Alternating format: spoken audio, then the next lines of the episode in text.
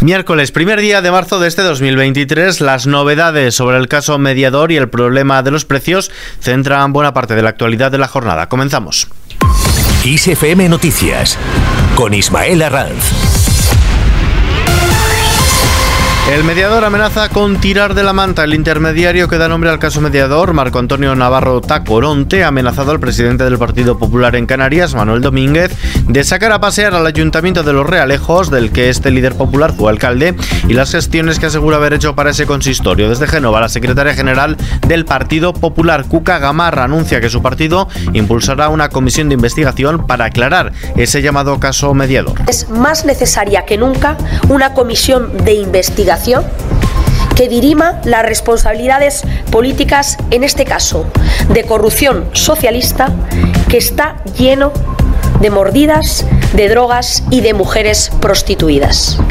Y evidentemente esto no puede quedar sin una investigación para saber todo lo que pasó. Y sobre la llamada Operación Cataluña, la portavoz del Gobierno, Isabel Rodríguez, ha mostrado la absoluta voluntad de colaboración del Ejecutivo con la justicia en relación a este asunto, incidiendo en la gravedad de que se usaran medios del Estado y cuerpos y fuerzas de seguridad con fines partidistas. Por su lado, la vicepresidenta segunda ministra de Trabajo, Yolanda Díaz, ha criticado que Ferrovial diga sin rubor que traslada su sede fiscal a Países Bajos para pagar menos impuestos. Le ha pedido que reconsidere esta decisión y que se comprometa con España en un momento de necesidad en el país. En este sentido, la vicepresidenta primera ministra de Asuntos Económicos, Nadia Calviño, ha tenido una conversación con el presidente ejecutivo de Ferrovial, con Rafael del Pino, una conversación en la que le ha expresado claramente su rechazo a la decisión de esta compañía que, según recuerda, ha crecido gracias a las grandes obras públicas de nuestro país. Nadia Calviño esta mañana Televisión Española. Una decisión que francamente es que es incomprensible teniendo en cuenta que es una empresa que le debe todo a España. Es una empresa que ha nacido, ha crecido gracias a la obra pública financiada por todos los contribuyentes españoles y eh, paradójica además en un momento en el que España está atrayendo más inversión internacional que nunca. Feijó, por su parte, apuesta por mejorar el MOVES. El presidente del Partido Popular, Alberto Núñez Feijó, ha mostrado su intención de mejorar el programa para la adquisición de vehículos electrificados MOVES 3 porque dice no funciona. Durante la inauguración del 32 Congreso de la Patronal de Concesionarios Faconauto, Feijó ha explicado que esta es una de las medidas que su partido incluye dentro de su plan de automoción para el periodo 2020-30 que culminará, dice, en las próximas semanas. Estamos de acuerdo en seguir avanzando en el proceso de electrificación del sector de la automoción. Y para eso hemos de mejorar el plan MOVES 3, porque no funciona. Hemos de apoyar medidas fiscales para la compra de vehículos eléctricos, me refiero al IVA de los particulares o a las deducciones en empresas.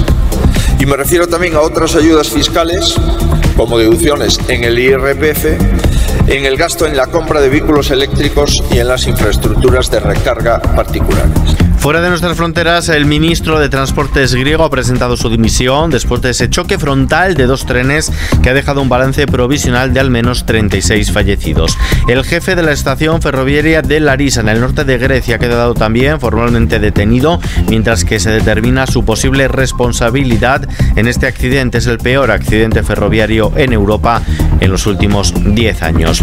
Hablamos ahora de precios. El ministro de Agricultura y Alimentación, Luis Planas, ha asegurado que se está en vísperas de que los hogares noten la bajada de precios en la cesta de la compra si no se produce ningún factor de volatilidad que vaya en sentido contrario.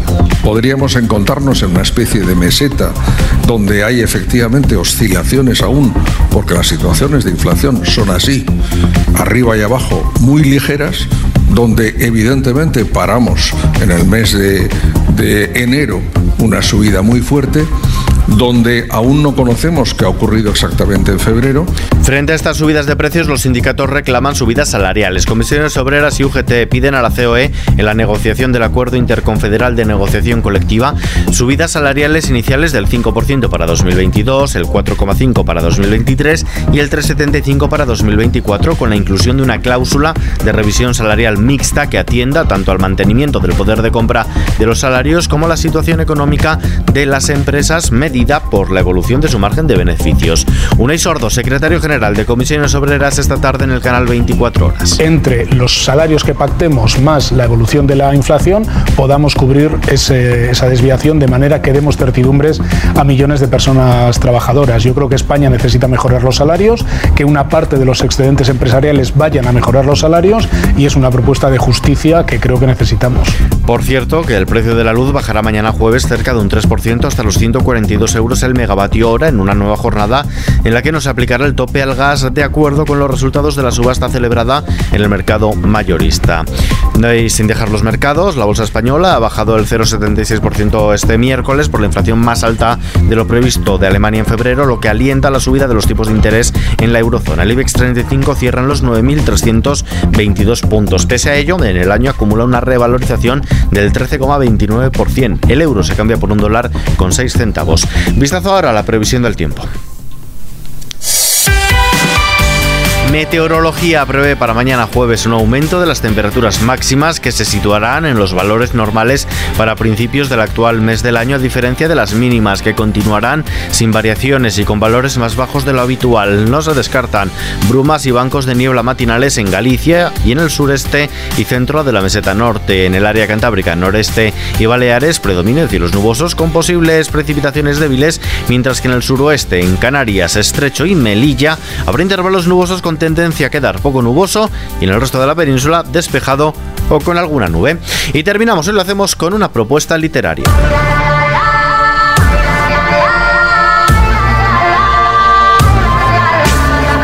Este sonido nos transporta hasta Galicia y es que allí transcurre la nueva novela del autor de la aclamada La cocinera de Castamar.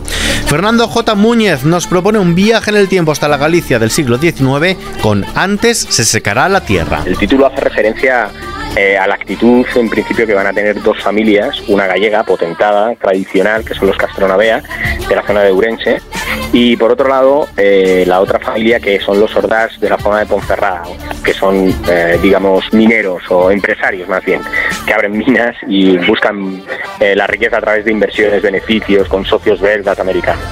Y cada una de estas dos familias representan cosas muy diferentes. Un tema universal como es el de la familia, con sus luces y sus sombras, con sus rivalidades internas y externas, sus alianzas, sus traiciones, sus premios y sus castigos. Y no solo hablamos de la familia de sangre, sino también de la de corazón, esa familia que no llega heredada, sino que es la que se elige y que está encarnada en el personaje de Celsa, la Yeya, que constituye todo un homenaje a la propia abuela de Muñiz. Hubo un disparador que me llevó a escribir la novela, fue el fallecimiento de mi abuela. Mi abuela era una persona, eh, mm, bueno, pues que no tenía muchas, eh, no, no tenía ansias de riqueza ni de fama, era una mujer que eh, de hecho era muy tímida, si estuviéramos aquí hablando de ella se sentiría en ese sentido, se sentiría roja y trataría de irse lo más rápidamente posible. Y su fallecimiento, lamentable para todos, pues bueno, hizo que yo quisiera de alguna forma inmortalizarla. Y eh, Celsa, la Yeya de la novela, no deja de ser un trasunto en el fondo de la Yeya Celsa de mi vida real, eh, que es esa especie de amor infinito que tiene para los suyos, una ternura infinita que marca a todos los corazones eh, con los que se cruza. Todo ello en la Galicia rural como escenario principal en torno al pazo familiar de los Castronavea, inspirado en el Pontevedrés Pazo de Lourizán, una construcción del siglo XIX ideal para acoger las tramas de esta novela coral que baila en torno a la relación especial entre Iria y André, tía y sobrino. Estos dos personajes se han criado juntos, ¿no? Eh, se han criado juntos, son como uña y carne y a medida que ha ido pasando el tiempo, su mirada eh, ha ido cambiando también. Y un día, pues claro, esa mirada ya no es simplemente, ya no es un juego como cuando eran más niños, ya no es, es una mirada que tiene otro tipo de intenciones, ¿no? Y empiezan a sentir cosas, mm, que empiezan a sentir deseo, sobre el cual te diría que al principio no quieren mirar, ¿no? Eh, y luego no van a tener más remedio que hacerlo, ¿no?